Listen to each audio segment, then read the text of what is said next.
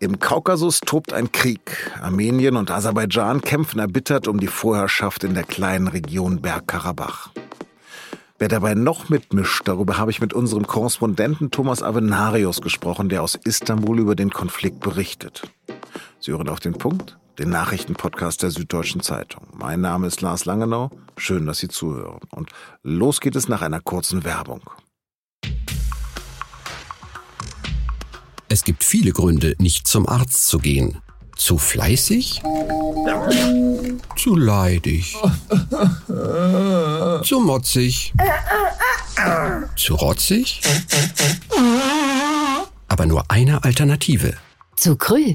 Videosprechstunden mit qualifizierten Ärzten, Krankschreibungen und Rezepte auf Smartphone. Bezahlt von deiner Kasse. Krü. Jetzt App laden. Der Konflikt in der Region hat bereits im Sommer begonnen, aber seit anderthalb Wochen ist er eskaliert. Jeden Tag sterben in dem Krieg zwischen Armenien und Aserbaidschan Dutzende, wenn nicht gar hunderte Menschen. Es geht dabei um die Vorherrschaft in Bergkarabach. Bergkarabach ist eine Region, die sich 1991 nach dem Zerfall der Sowjetunion für unabhängig erklärt hat. Die Republik wird aber international nicht anerkannt. In der Enklave leben etwa 145.000 Menschen, überwiegend armenische Christen. Seit 1994 wird Bergkarabach von Armenien kontrolliert, obwohl die Region völkerrechtlich zum islamisch geprägten und von Turkvölkern bewohnten Aserbaidschan gehört. Aserbaidschan wird autoritär von Ilham Aliyev regiert, der das Amt 2003 von seinem Vater geerbt hatte. In Armenien hingegen ist seit zwei Jahren Nikol Pashinyan an der Macht. Er ist ein ehemaliger Dissident, der demokratisch zum Ministerpräsidenten gewählt wurde. Und obwohl er einst Gewaltlosigkeit predigte, führt seine Regierung nun Krieg. Denn jetzt ist der Konflikt um Bergkarabach wieder eskaliert. Beide Länder geben sich gegenseitig die Schuld an den neuen Kämpfen. Sie werfen sich Kriegsverbrechen vor und operieren mit kaum nachprüfbaren Opferzahlen unter Soldaten und Zivilisten. Auf beiden Seiten gibt es Säbelrasseln und Propagandafeldzüge. Besonders absurd sind für unsere Augen und Ohren aserbaidschanische Videos, in denen das Militär besungen wird und kernige Musiker in Uniform vor Panzern, Flak und Hubschraubern ihre Gitarren jaulen lassen.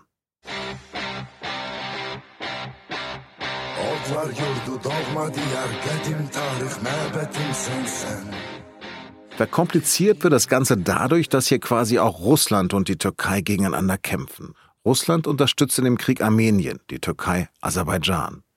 Und über die Rolle Ankaras in dem Konflikt habe ich mit meinem Kollegen Thomas Amenarius in Istanbul telefoniert. Und der sagt, dass die türkische Hilfe für Aserbaidschan auch syrische Söldner umfasst. Thomas, ist es denn gesichert, dass diese Söldner auf der Seite von Aserbaidschan kämpfen?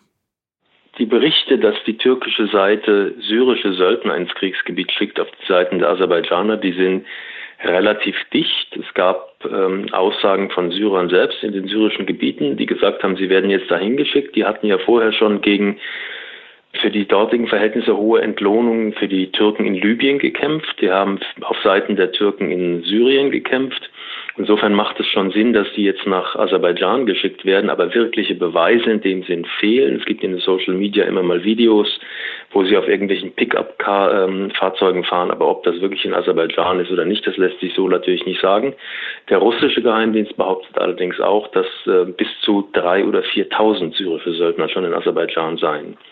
Und was sollen das dann für Leute sein? Islamisten?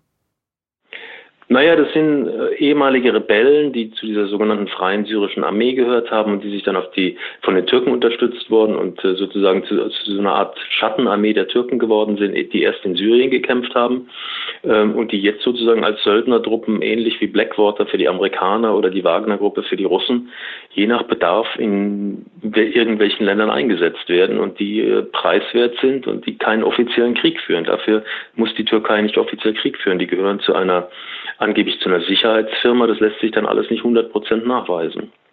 Das ist ja nicht neu, das machen die Russen mit der Wagner-Gruppe ja genauso. Wer mischt also von außen mit? Was für Länder? Auf der aserbaidschanischen Seite sind, wie gesagt, die Türken sehr, sehr engagiert. Dann liefern mehrere Staaten Waffen an Aserbaidschan, aber auch an Armenien. Und dann sind noch die umliegenden Staaten involviert. Also zuallererst mal Russland. Für Russland ist ein Krieg im Kaukasus immer bedrohlich, denn der Kaukasus ist der strategische Hinterhof der Russen. Die wollen das nicht und die wollen da das letzte Wort haben. Und wenn sich dieser Krieg ausweitet, dann kann man eigentlich die Uhr danach stellen, bis der Moment kommt, wo Russland eingreifen wird. Russland ist offiziell mit Armenien verbündet, hat auch Truppen stationiert in Armenien, schaut aber derzeit aus den verschiedensten Gründen noch zu und lässt die Dinge weiter geschehen. Aber irgendwann wird Erdogan die rote Linie äh, überschreiten, die für Putin existiert. Und das sind Kriege, ausgeweitete Kriege im Kaukasus und vor allem der Einsatz islamistischer Söldner im Kaukasus. Das ist für Putin absolutes No-Go. Ist das zu billig zu sagen, es ist ein Stellvertreterkrieg? Naja, zuerst mal ist es ein Krieg, in dem ein Land versucht, erobertes Gebiet zurückzuerobern. Das ist ja kein Stellvertreterkrieg. Ein Stellvertreterkrieg ist es bis jetzt, allenfalls für die Türken. Die Russen haben ja noch nicht offiziell eingegriffen. Es gibt als Nachbarn aber auch noch die Iraner, die dort auch Interessen haben, denn die Iraner haben eine sehr, sehr große aserische Bevölkerungsminderheit, die natürlich an dem, was dort passiert, großen Anteil nimmt und die schon unruhig geworden ist und schon demonstriert. Also Iran kann an einer Ausweitung oder einer Fortsetzung dieses Krieges überhaupt kein Interesse haben. Iran unterstützt aber Armenien, weil es eben diese aserbaidschanischen nationalistischen Aufwallungen fürchtet. Aber der jetzige Konflikt hat wirklich nur mit den besetzten Gebieten der Aserbaidschaner zu tun, die sich mit Gewalt zurückholen wollen. Und die Türken springen auf den Zug auf, reden davon, dass Aserbaidschan und die Türken Geschwisternationen seien, weil es beides Türkvölker sind und treiben ihre bekannt aggressive Außenpolitik, bei der ähm, Präsident Erdogan an allen Ecken und Enden den eigenen Nationalismus schürt, innenpolitisch für Furore sorgt und außenpolitisch natürlich die anderen interessierten Staaten unter Druck setzen kann und immer wieder Dinge aushandelt. Also das, was Erdogan macht in Syrien, in Libyen, im Mittelmeer und jetzt auch in Bergkarabach, das ist ja ein Verschiebebahnhof. Wenn der Konflikt an der einen Seite seine Kräfte übersteigt, dann fängt er an einer anderen Stelle einen neuen Konflikt an und so kann er die ganze Zeit hin und her lavieren. Das macht er vor allem mit den Russen in Syrien, in Libyen und demnächst in Bergkarabach. Nochmal ganz konkret, könnte sich der Konflikt ausweiten? Ich glaube schon, dass der Konflikt sich sehr, sehr konkret ausweiten kann. Wenn nämlich die Russen meinen, sie müssten verdeckt oder offen militärisch eingreifen. Und wie gesagt, für Putin ist die Ansiedlung von islamistischen, dschihadistischen Kämpfern im Kaukasus ein absolut rotes Tuch. Der hat Krieg gegen Islamisten geführt in Tschetschenien. Und es hat die Russen große Opfer gekostet. Und der Krieg ist mit einer unglaublichen Brutalität geführt worden. Das habe ich damals ja begleitet als Journalist. Und ähm, dass sich erneut Islamisten im Kaukasus ansiedeln, das ist für Moskau nicht akzeptabel. Mhm. Welche Lösungsansätze gibt es denn? Ja gut, ich meine, es gibt den üblichen Lösungsansatz einer Verhandlungslösung. Ähm, die, die läuft ja seit, seit Ende der 90er Jahre und es ist nichts dabei rausgekommen. Vielleicht müsste man sich da einfach stärker engagieren. Verhandlungen werden wahrscheinlich äh, am stärksten von Russland geführt werden und da können dann die Türken mitmischen. Eine militärische Lösung erscheint mir im, im Sinne, dass Aserbaidschan einfach seine Gebiete zurückerobert, erscheint mir nicht sehr, sehr wahrscheinlich, weil zu viele Staaten involviert sind. Aber was man immer dazu sagen muss, dieser Krieg kann sich sehr, sehr stark ausweiten und kann sehr, sehr hässlich werden noch. Thomas, vielen, vielen Dank für deine Expertise. Der Chemie-Nobelpreis geht dieses Jahr an Emmanuel Charpentier und Jennifer Dudner für die Entwicklung einer Genschere zur Erbgutveränderung, das sogenannte CRISPR-Cas-Verfahren. Über das Thema schreibt unsere Redakteurin Katrin Zinkert schon länger und deshalb hat sie uns auch erklärt, wieso der Preis absolut verdient ist. Es ist in jeder Hinsicht ein besonderer und bemerkenswerter Nobelpreis. Erstmal sind es zwei Frauen, die hier ausgezeichnet wurden. Und es ist eine wirklich revolutionäre, echte Erfindung, die in den vergangenen acht Jahren wirklich alles auf den Kopf gestellt hat in den Lebenswissenschaften. Denn diese zwei Frauen haben ein Werkzeug entwickelt, das noch undenkbar war vor zehn Jahren. Ein Werkzeug, das die hochpräzise, gezielte und vor allen Dingen punktuelle Veränderung von Erbgut ermöglicht. Das Werkzeug stammt aus Bakterien, das heißt CRISPR-Cas und man kann es sich als eine programmierbare Schere vorstellen, die den Erbgutfaden an einer beliebigen Stelle exakt durchschneidet. Am Mittwoch wurden die Geschäftsräume des Deutschen Fußballbundes von der Staatsanwaltschaft Frankfurt durchsucht und dazu auch einige Privatwohnungen von DFB-Verantwortlichen. Es geht um den Verdacht der Steuerhinterziehung in besonders schweren Fällen.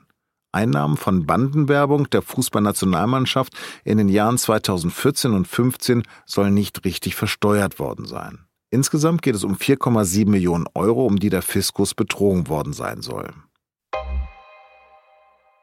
Während der Finanzkrise in Griechenland war die offen faschistische Partei Goldene Morgenröte zeitweise die drittgrößte Partei im Parlament.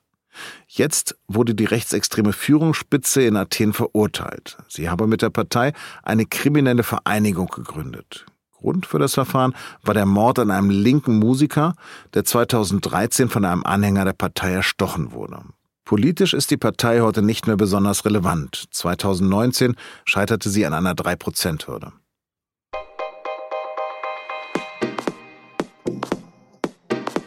Normalerweise lesen wir bei der Nacht der Autorinnen und Autoren an verschiedenen Orten von München. Doch normal ist in diesem Jahr ja nichts. Deshalb ist diese jährliche Veranstaltungsreihe der Süddeutschen Zeitung, bei der Sie uns und die Kollegen der SZ persönlich kennenlernen können, ins Internet gewandert.